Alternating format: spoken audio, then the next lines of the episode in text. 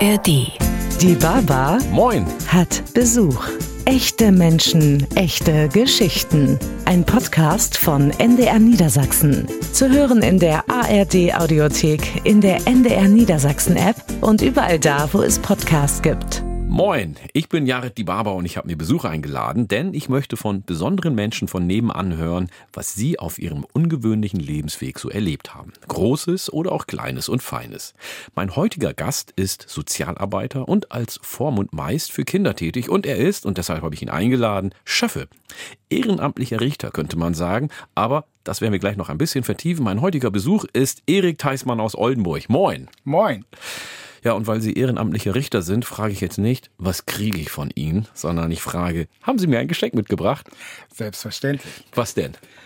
Eine Flasche Rotwein. Und Nein. zwar, ja, ähm, bin ich ja aus Oldenburg, komme ich ja aus Oldenburg und ähm, genau, den gibt es bei uns quasi als ähm, ja, besonderes Oldenburger Mitbringsel zu kaufen. Warum es den gibt, weiß ich tatsächlich gar nicht, aber ich habe ihn dann irgendwann mal gesehen und habe gedacht, so aus Oldenburg dann, um da was mitzubringen, gibt es sicherlich noch einige andere Dinge, aber das ist auf jeden Fall etwas. Das freut mich sehr. Ich bin ja auch Oldenburger. Ich habe meinen Führerschein und meine Einbürgerungsurkunde in Oldenburg bekommen. Äh, Und dann noch Rotwein aus meiner Heimat. Das ist ein tolles Geschenk. Vielen Dank. Gerne. Bevor wir über das Schöffenamt sprechen, möchte ich Sie natürlich ein bisschen näher kennenlernen. Sie sind in Bremen im Braunkohlenland aufgewachsen und leben jetzt im Grünkohlenland in Oldenburg. Richtig. Wo ist es denn schöner? Natürlich. Also ich frage im deswegen, ich frage deswegen, weil ich in der Mitte aufgewachsen bin, in äh, Falkenburg in der Gemeinde Gandakesee. Ah. Das ist so quasi in der Mitte. Also Sie sagen, im Grünkohlenland ist es schöner. Selbstverständlich. Warum? Naja, ich eigentlich komme ich ursprünglich gebürtig aus Farel. Das liegt noch ein wenig weiter oben links und äh, von. Oldenburg, genau.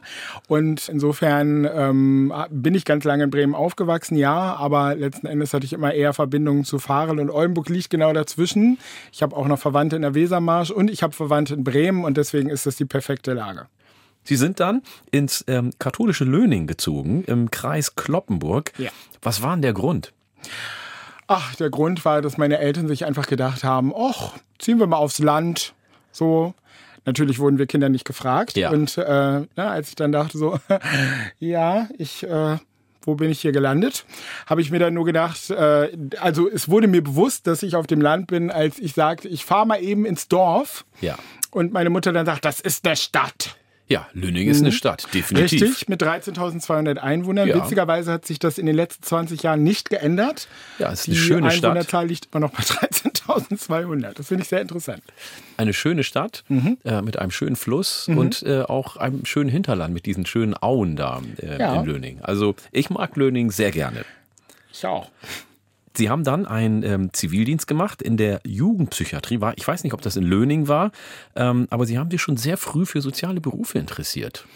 Wie kommt das? Genau, also der Zivildienst war nicht in Löningen, sondern in Schleswig, in, äh, in Schleswig-Holstein. den ja. Norden richtig kennengelernt, ne? Genau, und das war letzten Endes aus dem Wissen heraus, dass ich auf jeden Fall was mit Kindern und Jugendlichen machen wollte. Also ich hatte die Wahl zwischen Altenheim und letzten Endes irgendwas mit Kindern und Jugendlichen und Gott sei Dank stand auf dieser Liste dann eben Kinder- und Jugendpsychiatrie und da habe ich mich dann beworben. Gab es irgendwas, was Sie da gereizt hat, gerade ähm, im Bereich Psychiatrie oder hatten Sie da schon ein Bild? Nee, eigentlich nicht. Ich wei- wusste, dass, dass da Kinder untergebracht werden, denen es letzten Endes erstmal nicht, psychisch nicht so gut geht. Das war mir klar. Aber was dann eben danach folgte, das hätte ich so nicht erwartet. Was, haben, was ist denn gefolgt? Naja, unter anderem Jugendliche, die Kräfte aufgebracht haben, von denen ich nicht glaubte, dass sie sie haben. Ja. Also es sind äh, Stühle geflogen, es sind Tische geflogen. Das war schon äh, sehr interessant und hätte ich mir nicht so träumen lassen. Ist Ihnen denn irgendwas Schlimmes passiert? Weil äh, ich kann mir vorstellen, dass das schon äh, gefährlich sein kann dann, ne? Ja, das ist, also es ist auf jeden Fall ein anspruchsvoller Job. Mir ist persönlich nichts passiert, aber ich würde jetzt mit dem Wissen, was ich jetzt habe, würde ich nicht mehr ohne weiteres dann einfach sagen, ich arbeite jetzt mal eben in der Psychiatrie. Ja. So, das Na, ist sicherlich so. Ich stelle mir das auch wirklich sehr anspruchsvoll vor. Und dann haben Sie was ganz Trockenes gemacht, würde ich jetzt sagen, das ist auch nur ein Vorteil. Sie haben eine Ausbildung zum Verwaltungsangestellten bzw. Verwaltungsfachangestellten gemacht. Warum das denn auf einmal? Ja. Wollten Sie was Normales und Ruhiges machen nach den aufregenden Monaten? Nein, eigentlich ähm, war ich weiter der Überzeugung, staatlich anerkannter Erzieher werden zu wollen. Das Problem war nur, dass ich äh, nach dem Zivildienst nicht ohne weiteres Platz gekriegt habe. Und ich hatte dann mich auch auf Verwaltungsausbildung beworben, weil mich das genauso interessiert. Und letztlich habe ich dann, oder war die Hansestadt Lübeck, wo ich es dann gemacht habe, dann die Ausbildung war einfach schneller als äh, die anderen Ausbildungsplätze und deswegen war es dann Lübeck für dreieinhalb Jahre. Was hat Sie denn an der Verwaltung gereizt? Ach, eigentlich grundsätzlich auch der Kontakt zu Menschen. Also so, ich habe mir dann eben in meinem jugendlichen Leichtsinn eingebildet, dann in, im Bürgerbüro arbeiten zu können und äh, dann eben halt ganz viel mit unterschiedlichen Menschen zu tun zu haben. Und letztlich wäre das theoretisch auch möglich gewesen, aber dass da noch eine ganze Menge andere Sachen zugehört, als nur im Büro zu sind, sich mit Menschen zu unterhalten, das habe ich dann erst während der Ausbildung erfahren. Ich verstehe. Aber Sie haben sich ja immer weitergebildet und immer qualifiziert wenn ich das so äh, rückblickend beobachte. Sind Sie ein rastloser Mensch? Nee, jetzt inzwischen nicht mehr. Ich war es vielleicht mal. Das, das äh, könnte man durchaus so sehen. Allerdings eher, sag ich mal, eher was mein Umziehen angeht. So, das, äh, ich bin in meinem Leben tatsächlich sehr viel umgezogen und jetzt wohne ich inzwischen aber schon neun Jahre in Oldenburg und möchte da auch nicht wegziehen. Sie sind sesshaft geworden. So kann man das sagen, ja.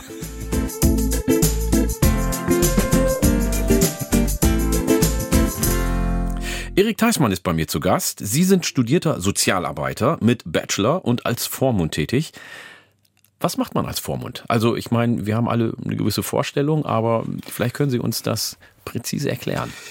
Ja, was macht man als Vormund? Als Vormund hat man äh, die elterliche Sorge für Kinder und Jugendliche, deren Eltern entweder ähm, ja, wenn es ganz schlimm läuft, verstorben sind oder die eben ähm, die elterliche Sorge nicht übernehmen können. Meistens leider aufgrund von Paragraph 1666 BGB, das heißt also aufgrund einer vorher, vorangegangenen Kindeswohlgefährdung. Das heißt, die Eltern haben sich ihren Kindern gegenüber nicht so verhalten, wie sie es tun sollten und äh, dadurch vom Familiengericht dann die elterliche Sorge aberkannt bekommen. Und wenn das so passiert, dann kriege unter anderem ich sie. Was haben Sie dann für Aufgaben als Vormund? Die sind sehr breit gefächert. Letzten Endes macht man das für das Kind, was äh, dann eben halt auch ein Elternteil machen würde. Das geht los bei Leistungen beantragen, äh, Schulanmeldungen, dann eben das Kind begleiten zu Arztterminen, wenn das denn notwendig wäre. Also letzten Endes das, was man als Elternteil normalerweise auch machen würde. Das Wichtigste bei Eltern würde ich jetzt an dieser Stelle sagen, ist ja Liebe, Wärme und Geborgenheit.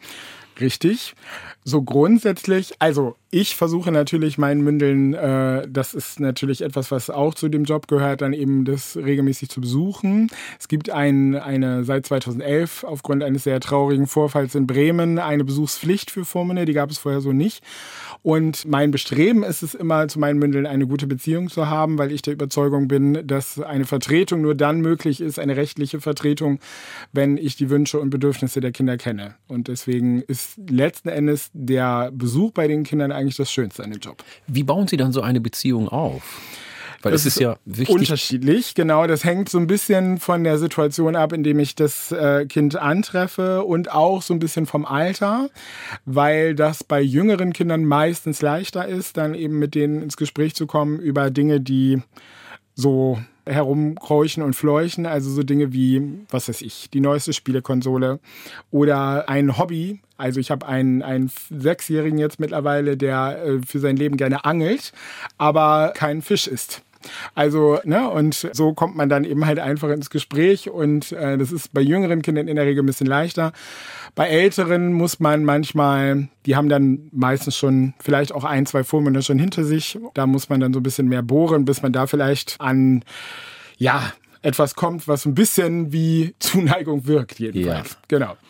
Wie schaffen Sie dennoch dieses Wechselspiel oder diese Balance aus Nähe und Distanz zu haben. Das stelle ich mir schwer vor, weil sie sind ja nicht Vater, Mutter oder ein Familienmitglied, sondern sie sind ein Vormund und das Kind ist ja oder die jugendliche Person ist ja ein Mündel für sie. Also es ist ja eine amtliche Beziehung, die sie haben und trotzdem ist es auch wichtig, Wärme und Empathie und Mitgefühl zu geben. Wie schaffen Sie diese Balance?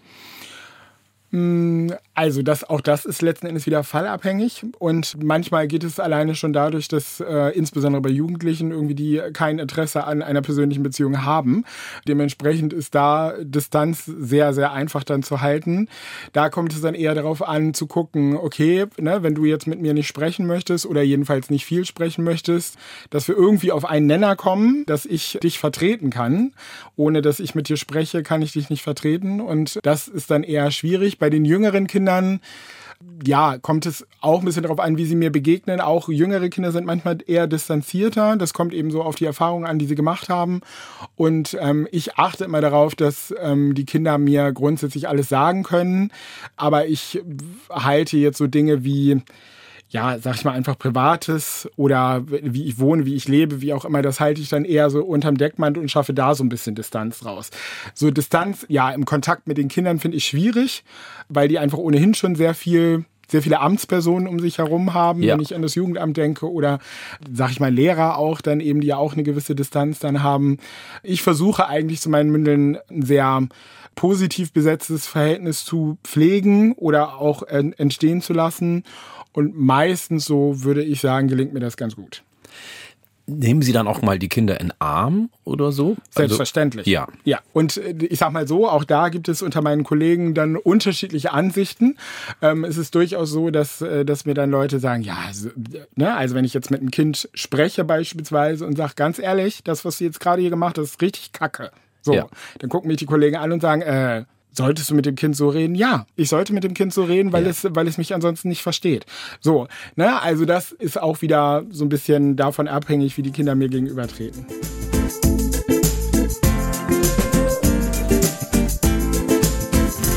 Erik Theismann ist bei mir zu Besuch. Er ist Vormund für Kinder und er ist Schöffe. Wie sind Sie eigentlich auf das Schöffenamt gekommen? Eigentlich eher durch Zufall. Ich ähm, habe das damals in Bremen schon mal angefangen und ähm, habe einen Fehler gemacht, als ich Schöffe wurde. Ich wurde dann bestellt. Das ist ja ein etwas längeres Verfahren, bis man dann zum Schöffen dann erwählt wird. Ich habe den Fehler gemacht und bin ein halbes Jahr nach Beginn der Schöffenperiode umgezogen.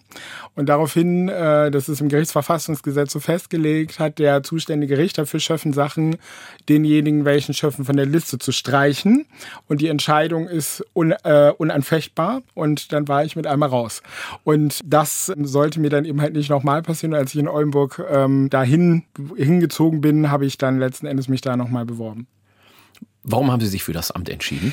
Ich glaube, weil ich einen Sinn für Gerechtigkeit habe oder jedenfalls glaube zu haben und ähm, ich es auch wichtig finde, dass das Volk von dem ja im, in Gerichtsurteilen meistens, insbesondere in Strafsachen, dann eben die Rede ist, tatsächlich dann auch eben mitwirkt an dem, was Fachjuristen dann eben halt einfach oder Juristen im Allgemeinen dann eben halt einfach von sich geben. So.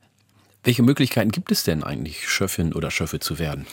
Also Schöffen oder ehrenamtliche Richter, das kommt immer darauf an, an welchem Gericht man arbeitet, ähm, gibt es letzten Endes in den meisten Gerichtsbarkeiten, also zum Beispiel auch in der Verwaltungsgerichtsbarkeit und in der Sozialgerichtsbarkeit.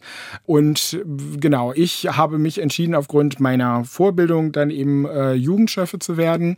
Das ist quasi dann an einem Gericht für Jugendstrafsachen, was ja meistens dann eben halt auch das Amtsgericht ist. Ähm, und äh, genau, da bin ich dann letzten Endes übers Jugendamt, mit der Bewerbung übers Jugendamt dann an den Job gekommen da braucht man dann bestimmt auch nochmal besondere Fähigkeiten. Ne? Also wenn man Jugendschöffe ist, beziehungsweise Schöffe. Genau, wenn man Jugendschöffe werden möchte, sollte man in der Erziehung vorgebildet sein. So steht es im Gesetz. Und das bedeutet eben, dass man ja entweder eigene Kinder hat. Also es ist nicht definiert, was das, was das bedeutet. Es kann, man kann Mutter und Vater sein und einfach 20 Jahre schon Erziehungserfahrung haben. Besser ist aber meistens dann die Ausbildung zur Erzieherin oder zum Erzieher oder eben in meinem Fall der Sozialarbeiter. Und ähm, genau, das war dann in meinem Fall passend. Als Richter hat man ja schon eine gewisse Macht. Ist es als Schöffin oder als Schöffe auch so? Also wenn man dieses Ehrenamt hat, ist Macht vielleicht auch das falsche Wort? Einfluss? Mm, ja, ich würde es eher Einfluss nennen. Also Macht hat eher so jetzt nach meiner Erfahrung dann eher der, der Vorsitzende Richter. Ähm, wobei man sagen muss, dass die, also dass jedenfalls in, in Oldenburg die Richter durchaus an der Meinung der Schöffen interessiert sind und es wir dann auch schon sehr engagiert diskutiert haben und sich die Richter da auch drauf einlassen. Nach meinen Erfahrungen oder nach dem, was ich gehört habe, ist es so, dass es Kollegen durchaus auch anders ergeht. Also genau. Und rein theoretisch können doch die Schöffinnen und Schöffen einen Richter auch überstimmen. Richtig, also rein, rein rechtlich gesehen wäre das möglich, dass wir als Schöffen sagen, irgendwie, ja, das ist ja schön, dass sie das, sich das so überlegt haben, weil die Richter das ja auch vorbereiten, das Verfahren. Aber wir haben einen anderen Eindruck und wir möchten, dass es eben so entschieden wird. Das geht theoretisch schon. In meiner Praxis ist das bisher nicht passiert. Aber es könnte passieren, wenn der Richter sagt, die Person kriegt jetzt acht Jahre ähm, Gefängnis und Sie sagen, nö, also maximal ein Jahr auf Bewährung.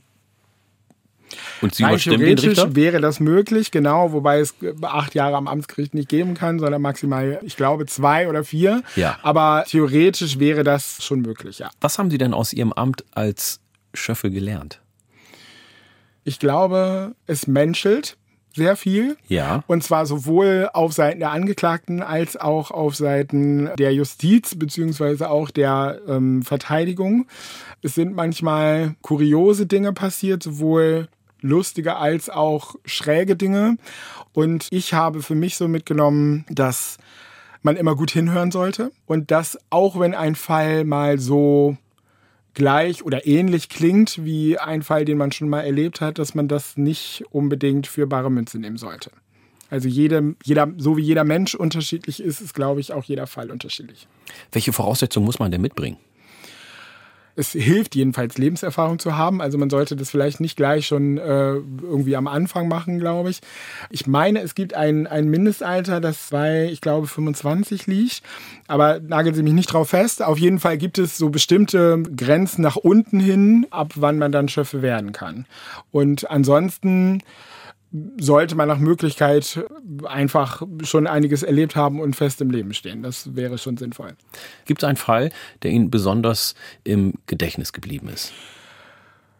Also es gibt jedenfalls einen Fall, wo, wo ich mich einfach gewundert habe, wie man das, äh, wie man das so lange durchhalten kann. Da ging es um zwei Mädchen, die ähm, sexuell missbraucht wurden durch ihren Stiefvater. Und äh, dieser Stiefvater hat bis zur letzten Minute, also bis er irgendwie nicht mehr weiter konnte, hat er das letzten Endes abgestritten. Und es ging so weit, dass der Richter gesagt hat, okay, wenn Sie jetzt hier nicht aussagen, dann bin ich gezwungen, die Mädchen anzuhören vor Gericht. Und sie sollten sich vielleicht wirklich überlegen, ob sie das dem Mädchen antun wollen. Und letztlich hat er sich dann dafür entschieden, das dann doch zuzugeben. Aber es war für mich sehr erschreckend zu sehen, wie wenig es ihn gestört hat, letzten Endes diesem Mädchen so viel Leid zugefügt zu haben. Und ich habe dann oder dann noch gehört, dass er beim sozialen Träger arbeitet, worauf ich ihn dann gefragt habe am Ende, äh, wo er denn genau arbeite. Und er dann sagte, im alten Bereich, wo ich dann gesagt habe, okay, dann geht's ja noch. Und der Richter, der das dann nicht gar nicht so bedacht hatte, irgendwie hatte dann gesagt, Mensch, stimmt, das hätte ich ja auch noch fragen können, weil nachher geht es da dann weiter. Ne? Da wurde ich tatsächlich ein bisschen gelobt seitens des Richters, dass die Frage durchaus wichtig ist, um, äh, um da nochmal zu überlegen, weil es ja dann, dass man dann hätte überlegen müssen, ob es vielleicht ja ein Berufsverbot gibt oder jedenfalls ein Verbot, eben halt ja. in diesem Bereich zu arbeiten. So, ne? Das heißt, Ihr Teil und Ihre Mitwirkung war in diesem Fall sehr wichtig und äh, hat ja auch dann Einfluss gehabt und Ihre Erfahrung auch aus der Kinder- und Jugendpsychiatrie, aus Ihrem Job als Vormund, hat da ja alles mit, äh, mit reingespielt und was ich so raushöre, ist, dass wir ja auch dann gesellschaftlich einen gewissen Einfluss haben, dass wir an dieser Stelle zumindest als Bürgerinnen und Bürger nicht ohnmächtig sind, sondern dass wir etwas bewirken können. Vielleicht können Sie uns ein bisschen Lust machen, äh, uns auch als Schöffin oder als Schöffel zu bewerben oder dieses Amt mal anzugehen, weil ich glaube, das ist ein wichtiges Amt, wo wir auch in der Gesellschaft etwas verändern können. Genau, es ist ein wichtiges Amt und ähm, man sollte, sollte das auch nicht zu gering einschätzen, den Einfluss, den man da hat, weil es natürlich, und das, das habe ich vorhin mit Menschen gemeint, natürlich gibt es auch RichterInnen, die letzten Endes den, den Schöffen nicht die Möglichkeiten bieten oder die Möglichkeiten des Einflusses bieten, die sie vielleicht haben sollten.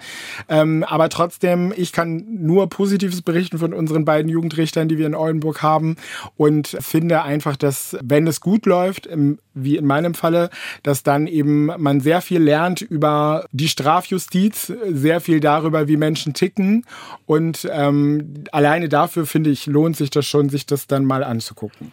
Wie wichtig ist es denn für unsere Demokratie auch, sich zu engagieren als ehrenamtliche Richterin, als ehrenamtlicher Richter? Also ich halte es grundsätzlich immer für wichtig, sich für die Demokratie zu engagieren. In diesem Falle ist es, glaube ich, einfach auch nochmal aufgrund der sag ich mal, einfach der Betriebsblindheit, die ein, die ein Strafrichter haben kann. Sicherlich auch nochmal wichtig, äh, des Volkes Blick dann eben drauf gucken zu lassen und vielleicht auch einfach auf eine Sache zu kommen, die er vorher gar nicht bedacht hat, wie eben das, was ich vorhin erzählt habe in Bezug auf den Mann, der im alten Bereich gearbeitet und Kinder missbraucht hat. Trotzdem ist es, glaube ich, einfach schon wichtig, dass ja, dass man sich des Einflusses bewusst ist auch, dass man ähm, auch nicht über die Stränge schlagen sollte und dass man auch seine seine eigenen Vorurteile oder vielleicht auch Ansichten dann eben halt zurückstellen muss, wenn es um bestimmte Dinge geht, wie eben zum Beispiel Kindesmissbrauch oder gesellschaftlich andere Themen, die, die ähm, sehr kontrovers diskutiert werden. Da muss man lernen, sich zurückzunehmen und wirklich objektiv zu sein. Wie wichtig ist denn das Thema Vielfalt? Ähm, wie wichtig ist es, dass die Menschen, die dieses Ehrenamt annehmen, aus verschiedenen gesellschaftlichen Bereichen kommen? Vom Land, aus der Stadt, unterschiedlichen Alters, unterschiedliche soziale Herkunft, unterschiedlicher Religion oder ähm, was es auch gibt. Wie wichtig ist das? Ich glaube, das ist schon sehr wichtig, weil ja auch die Gesellschaft sehr pluralistisch ist. Es hilft natürlich, wenn jetzt an einem Amtsgericht wie ich sage jetzt mal einfach Oldenburg, was ja schon relativ ländlich ist, aber wenn ich jetzt zum Beispiel an das Amtsgericht Brake denke, was noch weiter im, in der äh, Puster ist, hätte ich beinahe gesagt, ähm, dann ist es schon wichtig, dass da eben halt auch mal ein Mensch ist, der eine andere Hautfarbe hat, der aus ähm, einem muslimischen Kontext kommt vielleicht, ähm, um dann eben auch einen Angeklagten zu verstehen, wenn er zum Beispiel sagt, naja, aber das ist in meiner Kultur so. Das ist dann trotzdem nicht zwangsläufig mit den deutschen Grundwerten vereinbar, aber aber es hilft sicherlich dann eben halt den Angeklagten zu verstehen und umgekehrt vielleicht dann auch zu sagen, ja, das mag bei Ihnen so sein, aber wir haben hier andere Werte und die vertreten wir hier und deswegen sitzen wir hier zu Gericht. Wenn man jetzt Lust bekommen hat oder zumindest ein kleines bisschen Interesse verspürt, an diesem Ehrenamt Schöffin oder Schöffin zu werden, wo kann man sich informieren? Also informieren kann man sich auf jeden Fall auf der Internetseite des Landesverbandes der Deutschen Schöffinnenvereinigung, so heißt sie, glaube ich. Ähm, ich bin selber auch da Mitglied und äh, habe auch eine kurze Zeit im Vorstand gesessen. Die ähm, haben auf jeden Fall ganz viele äh, Informationen auf ihrer Seite zusammengestellt, wie man Schöffe werden kann. Ähm, es hilft, hilft aber auch letzten Endes die Landesjustiz. Also wenn, wenn man eben ähm, auf dem Landesjustizportal zum Beispiel beim Justizministerium schaut, da gibt es auch sehr viele Informationen. Oder aber eben halt auch die Kommunen, die dann für die Listenerstellung zuständig sind, auch die helfen letztlich weiter sagt Erik Theismann. Ich danke Ihnen für Ihren Besuch. Grüßen Sie ganz herzlich meine alte Heimatstadt Oldenburg und ich nehme dann den leckeren Rotwein mit. Vielen Dank. Gerne. Dankeschön. Und Sie zu Hause oder unterwegs am Radio, da sage ich einfach mal bis zum nächsten Mal, wenn es wieder heißt, die Baba hat Besuch.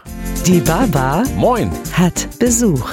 Echte Menschen, echte Geschichten. Ein Podcast von NDR Niedersachsen. Zu hören in der ARD Audiothek, in der NDR Niedersachsen App und überall da, wo es Podcasts gibt.